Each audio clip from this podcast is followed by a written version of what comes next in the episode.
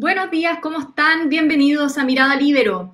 El domingo pasado, el candidato libertario Javier Milei sorprendió al obtener la mayor votación en las primarias argentinas y contra todo pronóstico se sitúa ahora como el favorito para las elecciones presidenciales de octubre. Quien estuvo ahí fue el alcalde de la Florida, Rodolfo Carter. ¿Cómo está? Eh, gracias por conectarse con nosotros, con Mirada Libero. Cuéntenos de su viaje, cómo, cómo fue eh, que se gestó esto. Mira, eh, hace un tiempo atrás eh, yo generé algún vínculo con el entorno del presidente Macri. Me, tocó venir a Buenos Aires años atrás a ver el, funcionamiento del PRO, que es el partido del expresidente. Y de ahí, a partir de esas relaciones, en este proceso eleccionario me convidaron al búnker, al, al, comando del, de Juntos por el Cambio, donde estaban reunidos tanto el comando de Larreta como de eh, Patricio Bullrich. Y la verdad que fue bien impresionante ver cómo los argentinos expresan su opinión política, mucho más libre que los chilenos. Tú le preguntas, un periodista le pregunta a un chileno haciendo la fila, te va a decir, no, mire, eh, voto secreto, acá nada de secreto, la gente opina, discute en la calle. Bueno, somos pueblos bastante distintos en eso, bastante más efusivos en sus expresiones. Pero pese a ello, lo que se vivió ayer fue una sorpresa muy, muy morrocotúa, como se diría acá. Eh, porque se sabía que, se sabía que mi ley podría sorprender, pero nunca a este nivel. Salir primero y con tanta distancia. Hemos tenido un partido peronista en las cuerdas, la peor elección en su historia, Juntos por el Cambio con una votación bastante débil y un Javier Milei que no solamente salió primero, sino que ganó en casi todo el país. Entonces, claramente hoy día todo el mundo se pregunta qué va a pasar si gana Milei. Eh, hay mucha gente que dice, mire, Milei es el caso de acá Argentina. No, las similitudes no son tan, tan, tan cercanas. Eh, José Antonio Cas es mucho más conservador, si se quiere, más, eh, más predecible y más confiable para el mundo de, los negocios que lo que es mi ley. Mi ley tiene medidas que son realmente muy perturbadoras para, para el mundo de la, de la finanza. Quiere cerrar el Banco Central, terminar con la política de subsidio, eh, dolarizar la economía del día, de un día para otro. Entonces eso provoca mucha incertidumbre no solo en el mundo de la izquierda, sino también en el mundo de, de los negocios y de la finanza de este país. Exacto, bueno, ya tuvo repercusiones eh, día después, al día después de, eh, de estos resultados, el fondo con el, alza en el, dólar, etcétera. Ahora, eh, alcalde, em, a ver, ¿cómo vio usted, ya que estaba en el búnker, como decía usted, cómo fue el, sentimiento que hubo después de conocerse los resultados? de frustración, la verdad que no había alegría, claramente el, entorno más próximo de Patricia Bullrich estaba contento porque le habían ganado a, su competidor, pero tenían, que era, tenían claro que era una victoria bastante pírrica, porque se les viene muy difícil eh, poder eh, mantener una votación, porque mira, un 5% de los votos fueron al gobernador Schiaretti de Córdoba, que aun cuando es anti-K, si hubiese pasado eh, Rodríguez Larreta, tal vez hubiese podido votar como una opción más moderada por, por Rodríguez Larreta pero no necesariamente por Patricia Bullrich. Y por otro lado, eh, en las pasos vota menos gente que en la elección general. En esta elección hubo harta abstención, así que nadie sabe qué va a pasar en octubre cuando vote más gente. Y el poder del gobierno ahí es gigantesco. Entonces, como hay muy poca distancia entre el primer, el segundo y el tercer lugar, imagínate que entre los peronistas y el primer lugar hay cinco puntos de distancia. Entre la Bullrich y más hay un punto de distancia. Entonces, basta con que se mueva muy poquito el, la aguja para que cambie completamente la correlación y eventualmente Juntos por el Cambio quedara afuera. Me recuerdo mucho la derecha chilena, la derecha más tradicional, Chile Vamos, porque se sentían bien desconectados de una Argentina que rugió ayer. Eh, el lenguaje de los candidatos de, Juntos por el Cambio muy distante de lo que la ciudadanía argentina nos decía en los taxis. No queremos más de lo mismo, que se vayan todos, hay que votar por algo distinto. Yo me moví en distintos lugares de votación, eh, durante el día y en los taxis era, era un clamor. No te decían que votaban por mi ley, pero sí un hartajo con todo lo que ya era conocido, tanto junto por el cambio como el Partido Peronista. Por tanto, también hay una lección que aprender de acá. Mucho cuidado con, cantar victoria cuando hemos ganado los últimos plebiscitos, porque aparentemente lo que hay en América Latina en este minuto es un descontento muy grande con, con todo lo establecido. Y ese puede ser un mensaje muy, muy tremendo para cualquier derecha tradicional en Argentina o en Chile.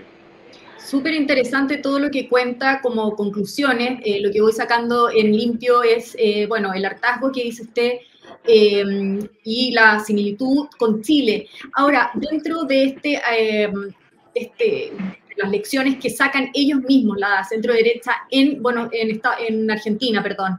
Eh, ¿Está esa, e, eso respecto al lenguaje que dices tú, usted, perdón? Em, ¿Hay una autocrítica? Eh, yo soy extranjero, por tanto, no iban a hacer esa crítica delante mía. Pero, pero lo que pude conversar, no con, con unos minutos con el presidente Macri y también con la candidata ganadora, con Patricia Bullrich. Y ahí más que nada son, son palabras de buena cortesía, deseos de buena suerte. Pero el presidente Macri no, al pasar nos dijo, me dijo a mí al menos, que estaba muy complicado por lo que había pasado con, con Javier Milei. Y aparentemente era eh, la crónica de un fracaso anunciado. Él tenía la impresión que eh, Milei estaba haciendo lo que había que hacer en Juntos por el Cambio, por eso habían tenido esta sorpresa electoral tan amarga. Básicamente hoy día en el mundo de Juntos por el Cambio o el Chile Vamos acá, hay halcones y balones. Los halcones eran Patricia Bullrich y el presidente Macri, que eran partidos de un discurso muy duro contra el gobierno, y eh, Rodríguez Larreta, el alcalde de Buenos Aires, que era más integrador, más moderado. Entonces, probablemente, lo que había ayer era una sensación de, fracaso, porque aparentemente en el diagnóstico del búnker de Juntos por el Cambio era para poder haberle ganado a mi ley había que capitalizar ese voto del descontento. Y no se fue lo suficientemente duro con el gobierno y la interna más bien se dedicó a pelear entre los Rodríguez Larreta y Patricio Bullrich. De nuevo, otra lección.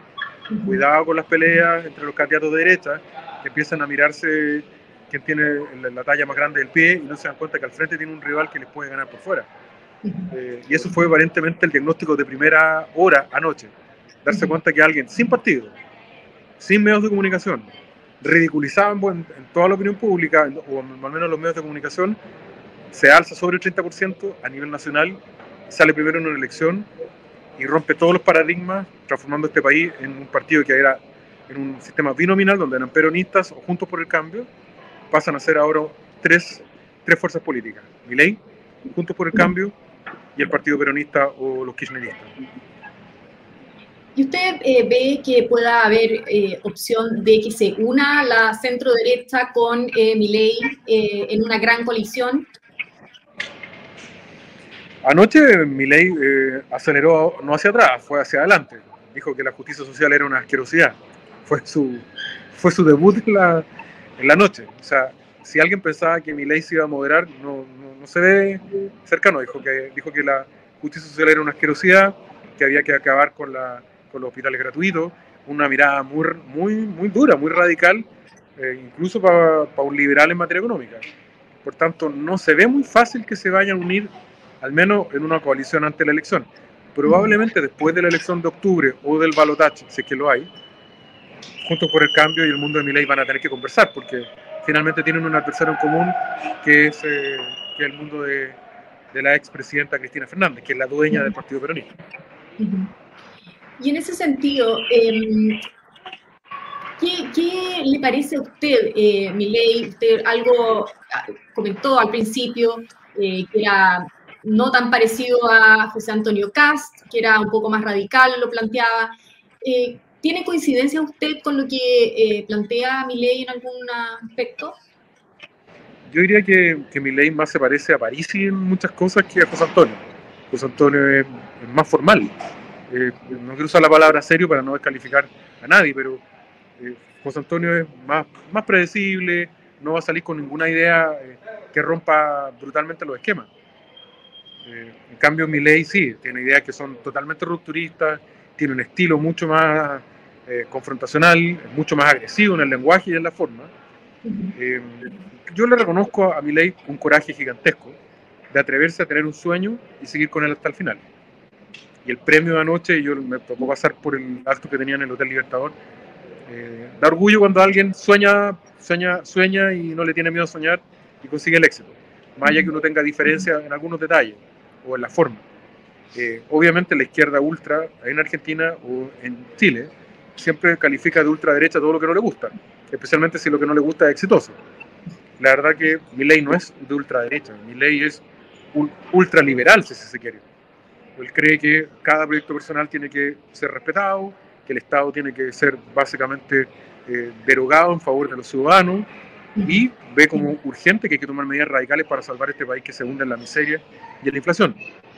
Uno podrá estar más o menos de acuerdo con las medidas en términos técnicos y más o menos de acuerdo con las formas que de repente Javier Milei se expresa, pero evidentemente nadie le puede negar primero credenciales democráticas, segundo que es de un coraje gigantesco de atreverse a romper con el sistema y tercero, un mérito innegable de sintonizar con un pueblo que sufre mucho como el pueblo argentino.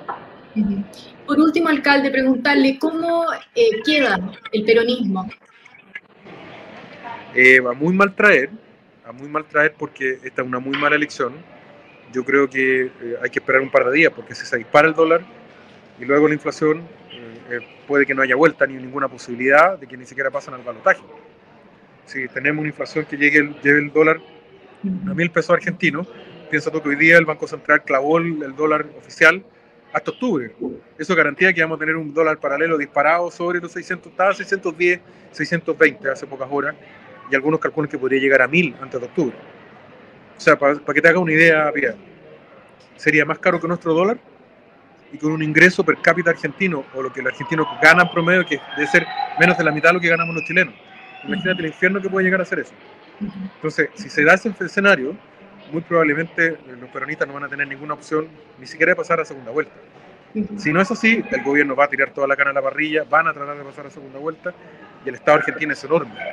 Y francamente el mundo de la cámpora y el mundo cercano al kirchnerismo más duro tiene pocos escrúpulos a la hora de usar el poder. Creo yo sí que el, peronismo está sentenciado, que van a ser derrotados, que en octubre y si no en noviembre la derecha o la centro derecha, Milei o Patricia Bullrich van a dirigir Argentina. La pregunta es si van a poder hacerlo, porque es un país muy difícil de gobernar, porque está muy dañado económicamente, muy dañado políticamente y con grupos de poder, los sindicatos básicamente, que son controlados por grupos muy radicales de ultraizquierda. Así es. Alcalde, le agradecemos mucho porque la verdad es que nos ha dado muchas luces eh, de, cómo lo interpreta también eh, la centro derecha chilena, este, este triunfo de mi ley. Y bueno, nos encantaría seguir conversando más adelante, quizás cuando esté más tranquilo eh, ya de vuelta en Chile, pero muchas gracias por su tiempo, que esté muy bien. Sí, al revés, muchas gracias. Cuando quieran voy al estudio. La verdad que es súper importante ver esta experiencia argentina por dos razones. Primero, porque Argentina es lo que podemos llegar a hacer para mal si seguimos con medidas populistas como las de Boric y su bandilla. Este país maravilloso, de los países más ricos del mundo, y vive una miseria que es difícil de narrar por tanto, este es el espejo de lo que podemos llegar a convertirnos si seguimos con políticos mediocres como el gobierno que tenemos hoy. Y segundo, una lección para la centro derecha para hacer bien las cosas y no confiarse que simplemente porque tenemos un mal gobierno necesariamente vamos a ganar. Y tercero, para prepararnos para gobernar bien. Eh, yo me acuerdo cuando niño, la primera vez que vine a Argentina, Argentina era como, ir era como ir a España, era Europa. Hoy día Chile es un mejor país en términos económicos y de seguridad que Argentina, pero no lo tenemos garantizado tenemos que luchar por que nuestro país siga progresando, alejándose de experiencias fracasadas como no solo la de Boric, sino también la de la tía Fernández acá en Argentina. Un abrazo. Gracias, alcalde. Yo me despido también agradeciendo, por supuesto, su sintonía, en particular a los miembros de la Red Libero que hacen posible este programa. Nos volvemos a encontrar en cualquier momento con más Mirada Libero. El Libero, la realidad como no la habías visto.